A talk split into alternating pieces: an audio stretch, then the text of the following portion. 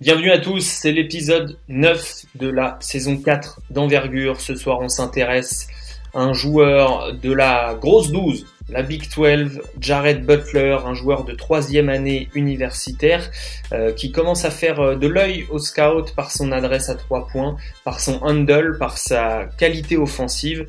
Et donc, on va en parler avec Manu, avec Hugues, un petit nouveau, et avec Nico. C'est parti. C'est l'épisode 9 de la saison 4 d'envergure, on y va.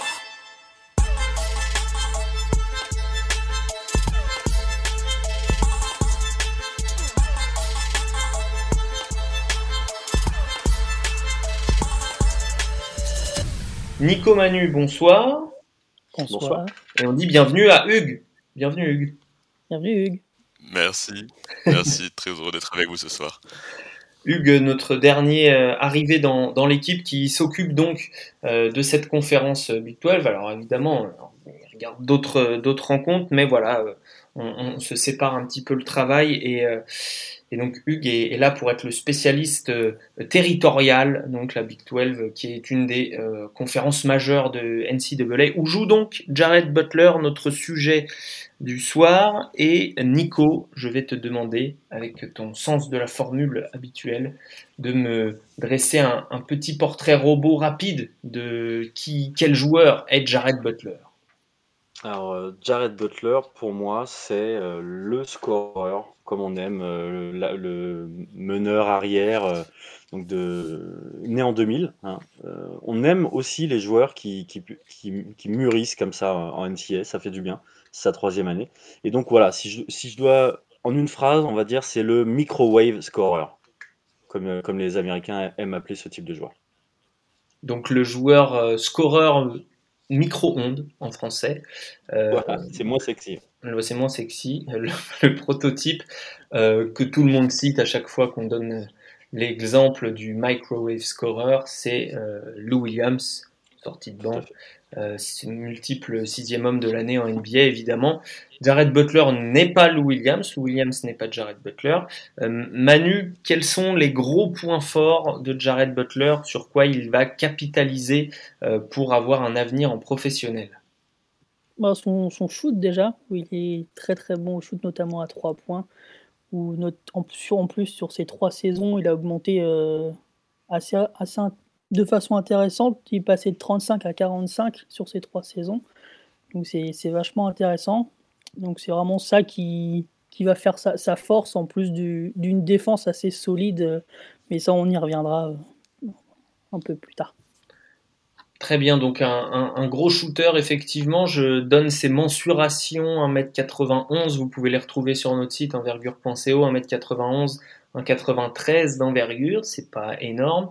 86 kilos, il fait peut-être un peu plus depuis qu'on qu a rentré ses chiffres, j'en sais rien. Il, paraît en tout cas assez dense comme joueur. Et donc, euh, troisième année, Nico, tu l'as dit, euh, né, en, né en 2000, mais il n'est pas vieux par rapport à, son expérience, on va dire. Il a fait un, cursus classique euh, aux États-Unis. Donc, les chiffres à, à 3 points sont 45% sur, presque 6 tentatives par match. Au lancer franc, c'est un peu moins bien cette saison, mais en carrière, au total, c'est quand même 77,5%.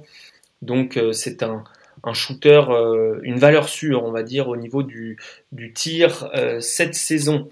Hugues, dans quel, dans quel contexte il évolue, puisque Baylor, c'est clairement un des favoris au, Final Four, si le tournoi de la March Madness a lieu, évidemment, c'est une des meilleures équipes du pays.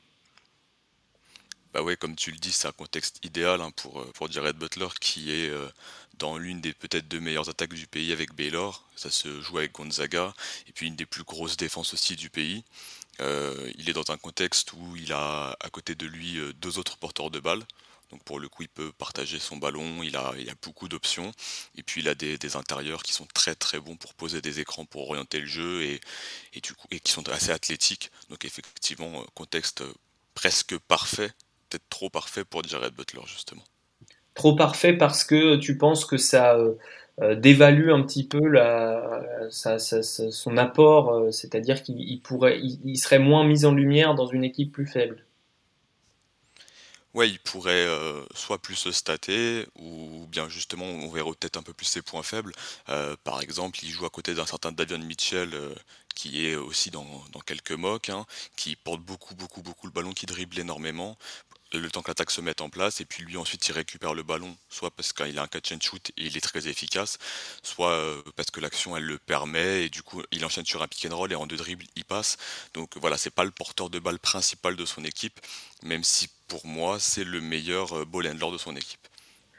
Euh, à quoi ça ressemble au niveau des responsabilités dans les dernières minutes? C'est quelque chose d'assez intéressant. Est-ce que c'est lui qui prend les gros tirs tout le temps euh, ou en tout cas qui crée le gros tir, euh, ou, euh, ou pas forcément ah, si souvent quand même ça lui revient, ça lui revient. Alors il y a des exceptions quand un des joueurs est très très chaud parce que ça partage bien le ballon et qu'ils ont un coach assez exceptionnel hein, quand même.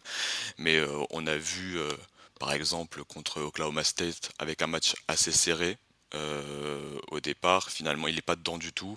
Et puis, il faut faire un écart. C'est euh, Jared Butler qui prend les ballons, qui va prendre des tirs, parfois avec deux défenseurs sur lui, qui les met et qui crée le décalage. Donc, ouais, c'est le leader de cette équipe. Nico, euh, est-ce que Jared Butler peut avoir des responsabilités de création? On parle justement de la création dans les dernières minutes. Hugues a parlé d'un bon handle, je suis plutôt d'accord. Qu'est-ce que tu en penses, toi? Nicolas, tu es en mute, j'imagine. Ah, pardon. Oh là là, je, suis en monologue euh, tout seul, mais je tiens, à, rassurer tout le monde, ce ne sont pas les monologues du vagin. une fois ceci étant dit, je, voudrais revenir, désolé, sur, euh, sur ce que Hugues disait.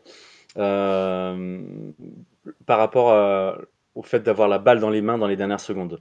Euh, dans ce magnifique outil qui est Synergie, euh, on a euh, justement son pourcentage de, de tir clutch, si tu veux, sur les possessions où il reste moins de 4 secondes. pour l'instant, Jared Butler n'est pas clutch. Voilà. Donc c'est, je crois me souvenir qu'il doit être à moins de, de il a deux paniers sur 22 tentatives, quelque chose comme ça. donc je... 2 sur 14, pardon. Moins de 4 secondes dans la possession, c'est ça? Euh, euh, non, en fin de carton. D'accord, ok. Donc, euh, oui, ok. Après, on sait que les pourcentages de ce moment-là, de, de, fin, de cette statistique-là, sont traditionnellement plus faibles que des pourcentages habituels qu'on a. Bien sûr, oui, oui. À part pour de rares exceptions. Oui, on est d'accord. Et puis plus vous avez de la balle dans les mains dans ces moments-là, et forcément, plus votre pourcentage va s'en ressentir puisque ce sont rarement des tirs faciles. Euh, donc voilà, ça c'est le, petit point stat. Euh, par rapport à la création, euh, moi honnêtement, j'ai été bluffé parce que c'est pas vraiment le. On commence à, me connaître, j'imagine, dans, dans, le podcast. moi j'aime les gros babards. Donc les gars qui font un 1,80, ouais, 6 free, c'est 1,91, qui sont plutôt dans j'aime pas trop prêter ma balle et, je joue tout seul, j'exagère bien sûr, mais c'est pas trop ma tasse de thé. Lui m'a surpris, on, va, on va développer après, mais justement, je pense qu'il est capable de créer pour lui et qu'il est capable de créer pour les autres. Et pour revenir sur l'histoire de la situation, je pense que pour les scouts NBA, c'est vraiment parfait de le voir comme ça parce qu'il est obligé de partager euh, la gonfle et, il est obligé de partager les responsabilités. Quand il va arriver en NBA, c'est sûr que même en étant dans la plus mauvaise équipe NBA, il n'aura pas tous les tickets shoot.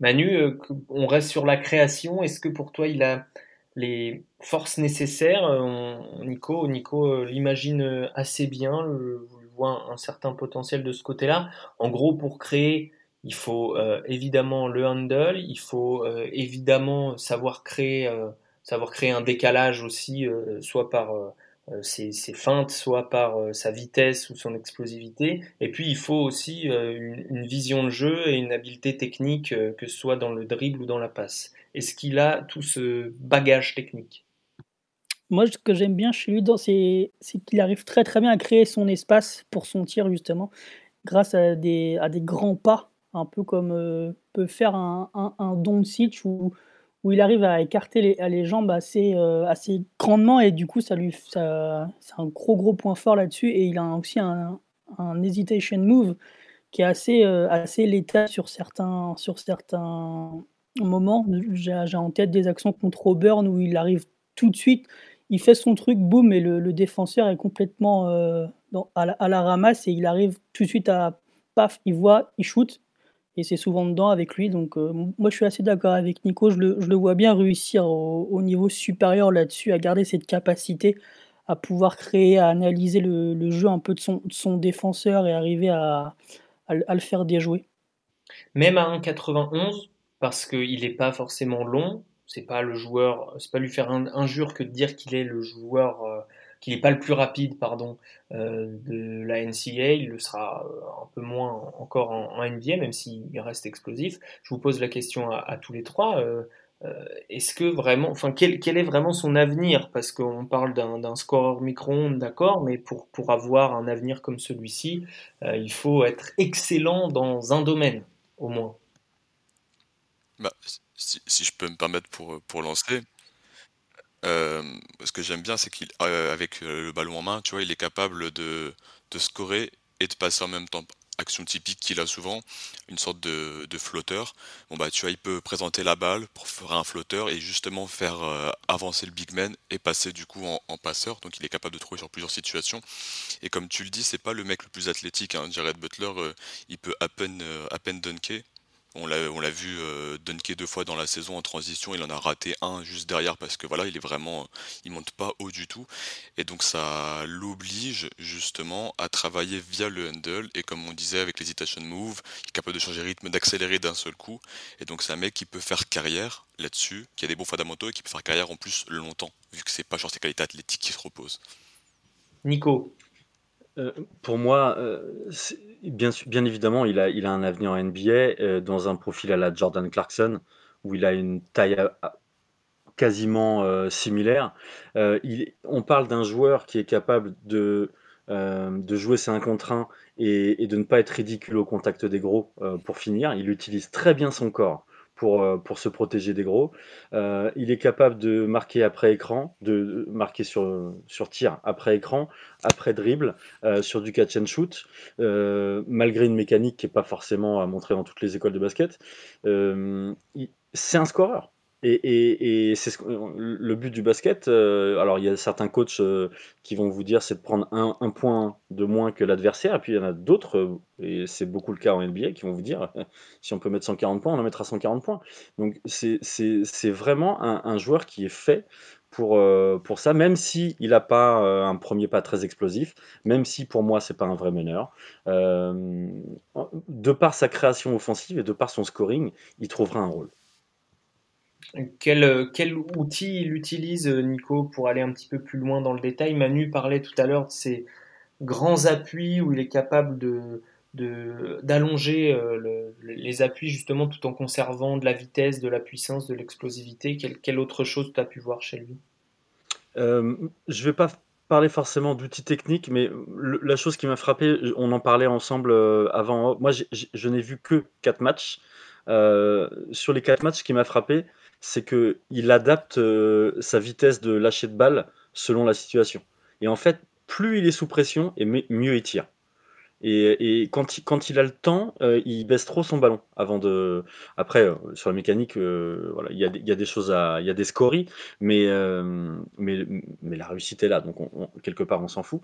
Est-ce que le tir est projetable en NBA Oui, parce que justement, ce que je te dis, quand il est sous pression, il a une capacité à tirer très vite. Et pour moi, c'est ça l'outil principal. Tu sais, le euh, Goldsbury, euh, qui, fait plein plein de d'études sur euh, sur la, NBA moderne, sur ce qui change, et, il expliquait que le aujourd'hui la plupart des franchises, quand elles recherchent un shooter, elles vont regarder le pourcentage, oui, mais elles vont surtout regarder la vitesse de, de release.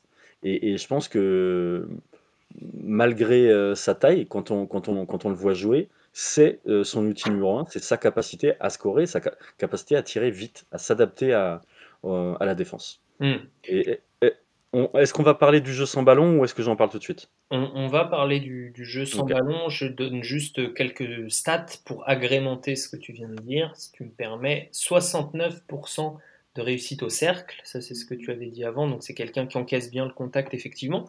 Euh, et, euh, et, au niveau de ses tirs à, à, 3 points, il peut shooter effectivement sous pression et il peut shooter après dribble aussi. Alors il n'en a pas mis des 1000 et des 100 en sortie de dribble, mais il en a déjà mis 12 cette saison, des shoots à 3 points en sortie de dribble.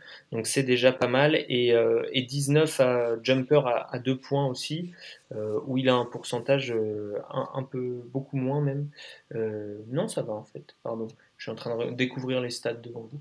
un pourcentage assez correct sur les longs de points, ce qui est aussi une, qui peut être un indicateur euh, d'une future adresse à, 3 points. Hugues, juste pour euh, rebondir sur ce que disait Nico euh, concernant la, capacité à finir au cercle assez bonne, la Big 12, c'est quand même une conférence assez physique, donc c'est pas rien de, de réussir ces chiffres-là, 69% au cercle, dans cette conférence avec cette opposition. Ah oui, oui, on a, on a une ligue, euh, enfin on a une conférence assez relevée, hein, beaucoup d'équipes d'ailleurs qui sont projetées dans le, dans le top 25 avec des, des bons babards athlétiques. Euh, on a un joueur du coup, bon après moi le défaut que je trouve c'est qu'il, comme il n'est pas très athlétique, il monte pas très haut, il va pas réussir à provoquer beaucoup de fautes. Ça, ça me gêne un petit peu. Euh, il va beaucoup être euh, voilà, dans le petit périmètre, mais pas provoqué à cette faute. Mais oui, oui, il a joué contre des, gros profils. L'équipe qui, lui a posé le plus de problèmes, bah, c'est Oklahoma State, justement, avec une équipe euh, que déliée. C'est ça qu'il a, mis dans le plus difficile, dans le plus dans le mal. C'est une équipe avec 5 ailiers sur le terrain. L'équipe de Kate Cunningham, justement. Hmm.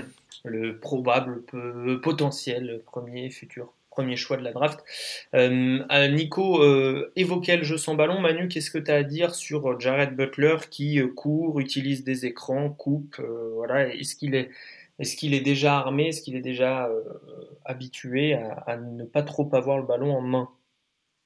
Ouais, parce que c'est, comme disait Hugues, c'est pas forcément lui qui monte toujours le ballon, mais c'est plus Devian Mitchell et lui, du coup, a vraiment cette habitude d'aller se démarquer, d'aller se placer, d'aller chercher l'écran, d'aller chercher l'espace suffisant. Et après, c'est lui qui, qui, va, qui va faire la passe, qui va faire le, le shoot. Donc, après, il y a quelques des fois des tendances, je trouve, à être assez attiré par le ballon en, attaque, donc il ne va pas forcément bouger, il va rester à côté du meneur, demander la balle, et voilà. Donc ça, ça me gêne un peu, mais ça se, ça se travaille euh, assez, assez facilement, donc euh, je n'ai pas d'inquiétude là-dessus euh, le concernant.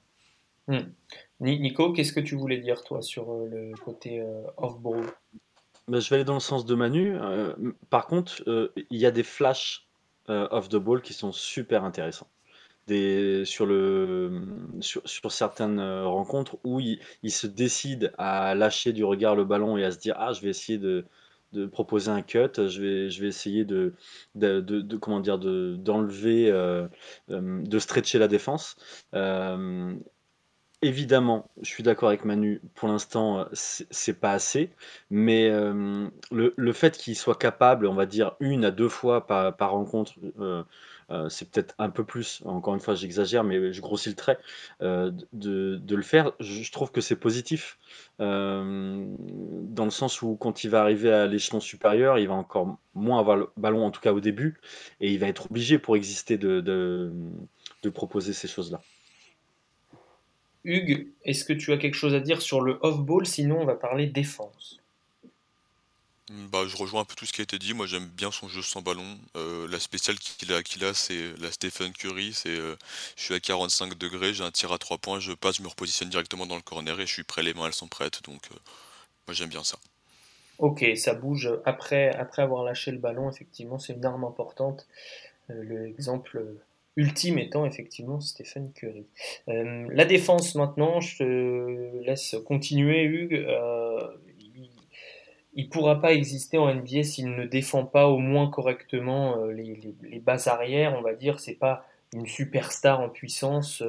enfin, je dis ça, je m'avance peut-être, mais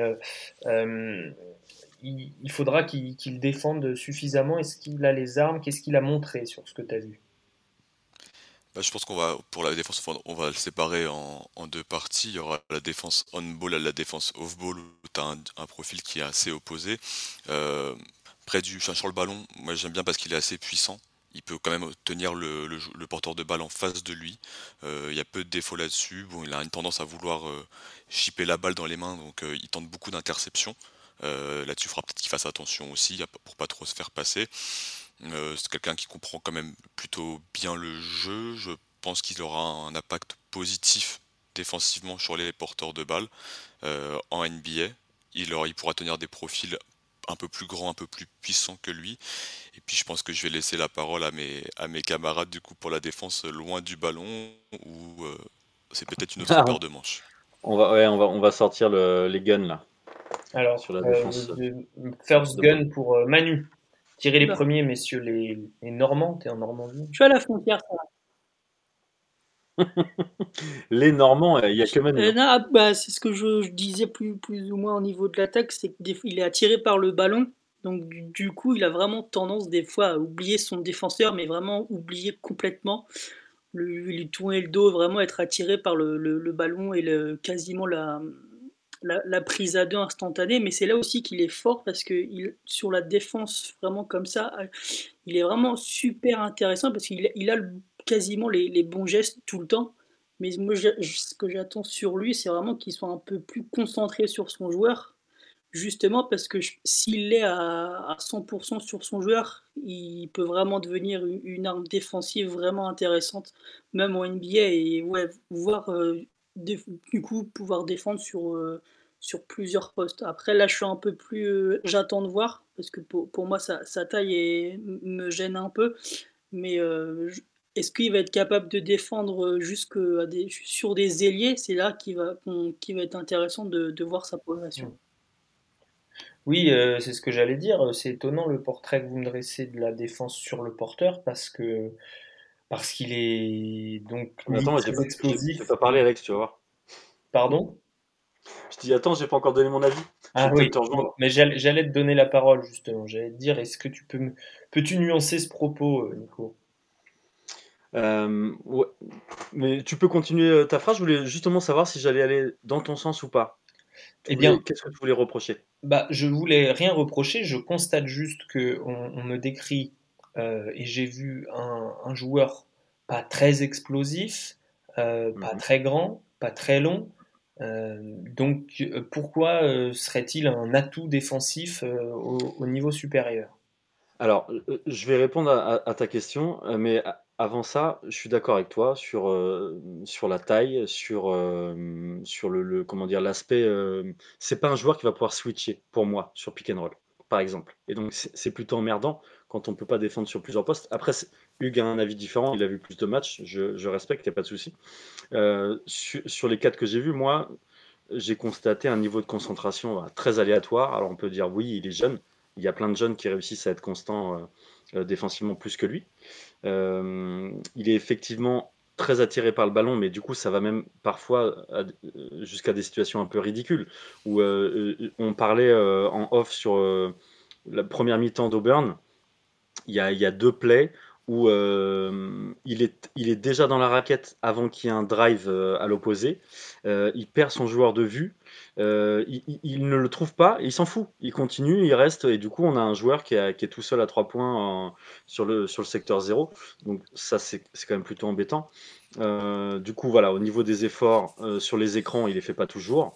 Maintenant, ce qui est essentiel pour son range, euh, et, pour tous les mock drafts, euh, pour la projection en NBA, c'est que pour contenir les drives, pour slider, franchement, il est excellent. Et il est, il est, il est, capable de, de, rester entre le, ballon et le panier jusqu'au bout euh, en utilisant très intelligemment son corps. Donc ça, c'est son atout principal en défense. Pour le reste, je suis plus mitigé. Est-ce qu'il bénéficie pas là-dessus de la de, la défense collective d'Auburn qui est quand même euh, euh, fournie en, joueurs athlétiques et donc qui peuvent aussi intimider loin du ballon et, restreindre, même quand ils ne défendent pas directement sur le porteur, le périmètre du porteur de balle et donc de l'attaquant qui fait face à Jared Butler. Ah si, je pense que tu as raison. Et, c'est aussi pour ça qu'il est tant porté sur l'aide. Je pense que quelque part, il, compte peut-être un peu trop sur ses coéquipiers pour, euh, Hmm. Euh, pour, faire le, le, comment dire, le sale boulot. Hmm. Alors voilà, il y a toujours une histoire. Est-ce que c'est le contexte? Est-ce que c'est l'instinct? Ou est-ce que c'est vraiment euh, un joueur euh, un peu feignant? On va passer justement sur l'attitude, qui est très importante, qui est primordiale. Hugues, au niveau de l'attitude, qu'est-ce que tu as vu? Qu'est-ce que tu as pu relever, toi qui as vu beaucoup de matchs de, de Baylor Bah, c'est un joueur qui, euh, c'est pas le plus expressif de son équipe, hein. Moi, j'en parlais tout à l'heure, il y a un certain pivot qui s'appelle, euh, Jonathan Tchamwa Tchatchoua qui est, euh, la plus grosse pom-pom girl de la première division. Bon, bah, voilà, ils sont un peu opposés, assez fermés. maintenant, c'est un un joueur qui est très collectif. Euh, qui aime bien quand ses coéquipiers brillent euh, sur le terrain et en interview. Il les félicite beaucoup, il les encense beaucoup. Euh, c'est quelqu'un qui se laisse pas démonter s'il rate quelque chose. Ça j'aime bien. Il va prendre le prochain tir. Il sait qu'il peut le mettre, donc il le prendra. voilà, c'est un, c'est un joueur, je pense, qui, a une bonne confiance en lui. On l'entend en interview et, ça se ressent aussi sur, le terrain. Manu, qu'as-tu vu? Plus ou moins la même chose. Moi, c'est son, son, comportement, bah, surtout sur le terrain, me, me, me, choque pas plus que ça. Donc, euh, à, voir après, sur des joueurs comme ça qui sont ancrés dans un programme et ancrés dans un collectif, ce qui va compter, c'est plus les Intel. parce que là, il est dans un cocon, il sait comment agir, il a la confiance de son coach, etc., etc. Donc là, ce qui compte pour moi, selon moi, c'est vraiment les, les Intel, comment il est à l'entraînement, comment il est. Euh, dans, dans, la vie de tous les jours en fait. C'est vraiment là qu'on va pouvoir juger véritablement son, son comportement et ce qu'il a dans, dans, la tête. A-t-on des Intel, Nico Ah, écoute, je n'ai pas eu forcément le temps de beaucoup creuser. La seule chose que j'ai reçue, c'est There is no red flag. Donc du coup, euh, on peut dire que c'est positif. Hugues, tu allais prendre la parole. Ouais, alors euh, en fait, il a, il s'est présenté pour participer à un comité qui représente les étudiants athlètes basketteurs euh, auprès de la NCA en fait et euh, donc euh, il en a il a été pris il a été sélectionné donc c'est un des deux seuls enfin c'est il fait partie donc des deux basketteurs euh, universitaires qui représentent les étudiants basketteurs au niveau de la NCA avec beaucoup de directeurs athlétiques, de mecs justement de la ligue et tout ça. Et donc lui, il disait que c'était important justement de représenter les droits des étudiants et qu'il voyait aussi possiblement une opportunité pour une suite de carrière pour travailler après après sa carrière pro de basketteur dans une fac euh, en tant que directeur athlétique ou ces choses-là. Donc voilà, il a, il a un projet sur le long terme et euh, il participe euh, bah, à la vie de étudiante et à la vie sportive en dehors de, du moment où il est sur le terrain. Quoi. Très intéressant, très intéressant ce que tu racontes, Hugues. C'est j'essaye j'essaye non non mais c'est voilà c'est le genre de choses qui peut donner de la matière un, esprit aussi derrière un joueur euh, aller plus loin que simplement regarder des matchs et des, vidéos. Donc voilà, c'est très intéressant. Tu sais qui est l'autre joueur ou pas? Je, suis, je te pose une colle, mais.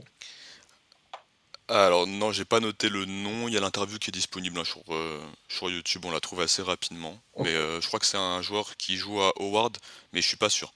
Ok. Moi qui pensais qu'on avait pris Hugues juste pour sa voix euh, à la Nick Cave, je suis, déçu. Alors il n'est pas uniquement là pour, pour, pour avoir une belle voix, il a en plus des infos. Bravo. Merci.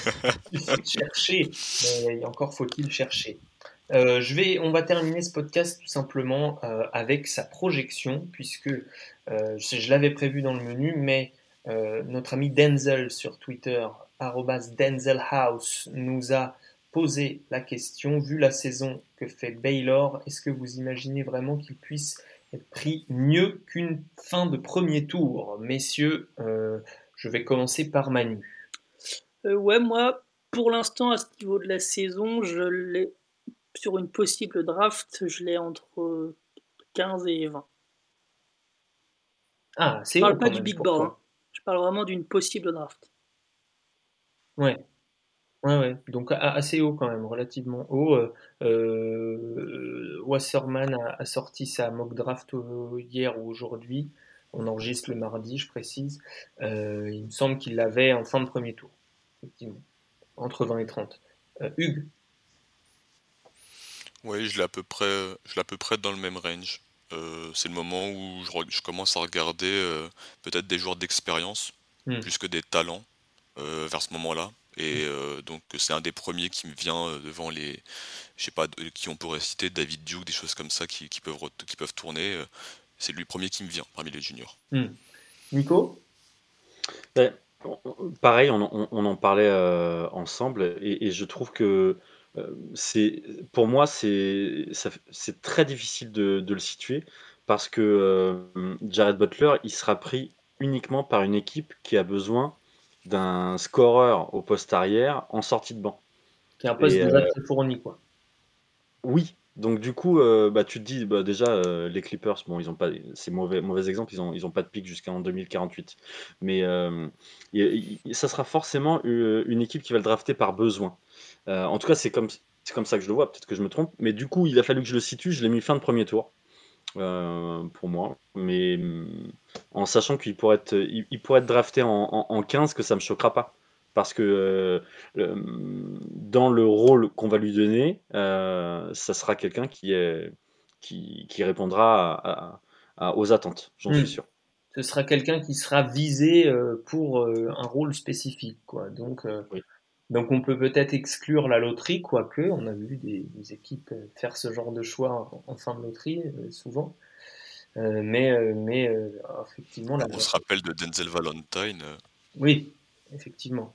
Tu, es fan des Bulls, on précise quand même pour euh, le contexte. Oui, voilà, je triche un peu, j'ai pas les meilleures anecdotes. on peut se rappeler aussi de Denzel Washington et ça a été une moins bonne carrière en NBA par contre. Un peu moins. Contrairement à PJ Washington qui nous régale, on l'adorait dans le podcast et on va le répéter euh, aussi souvent que l'on peut.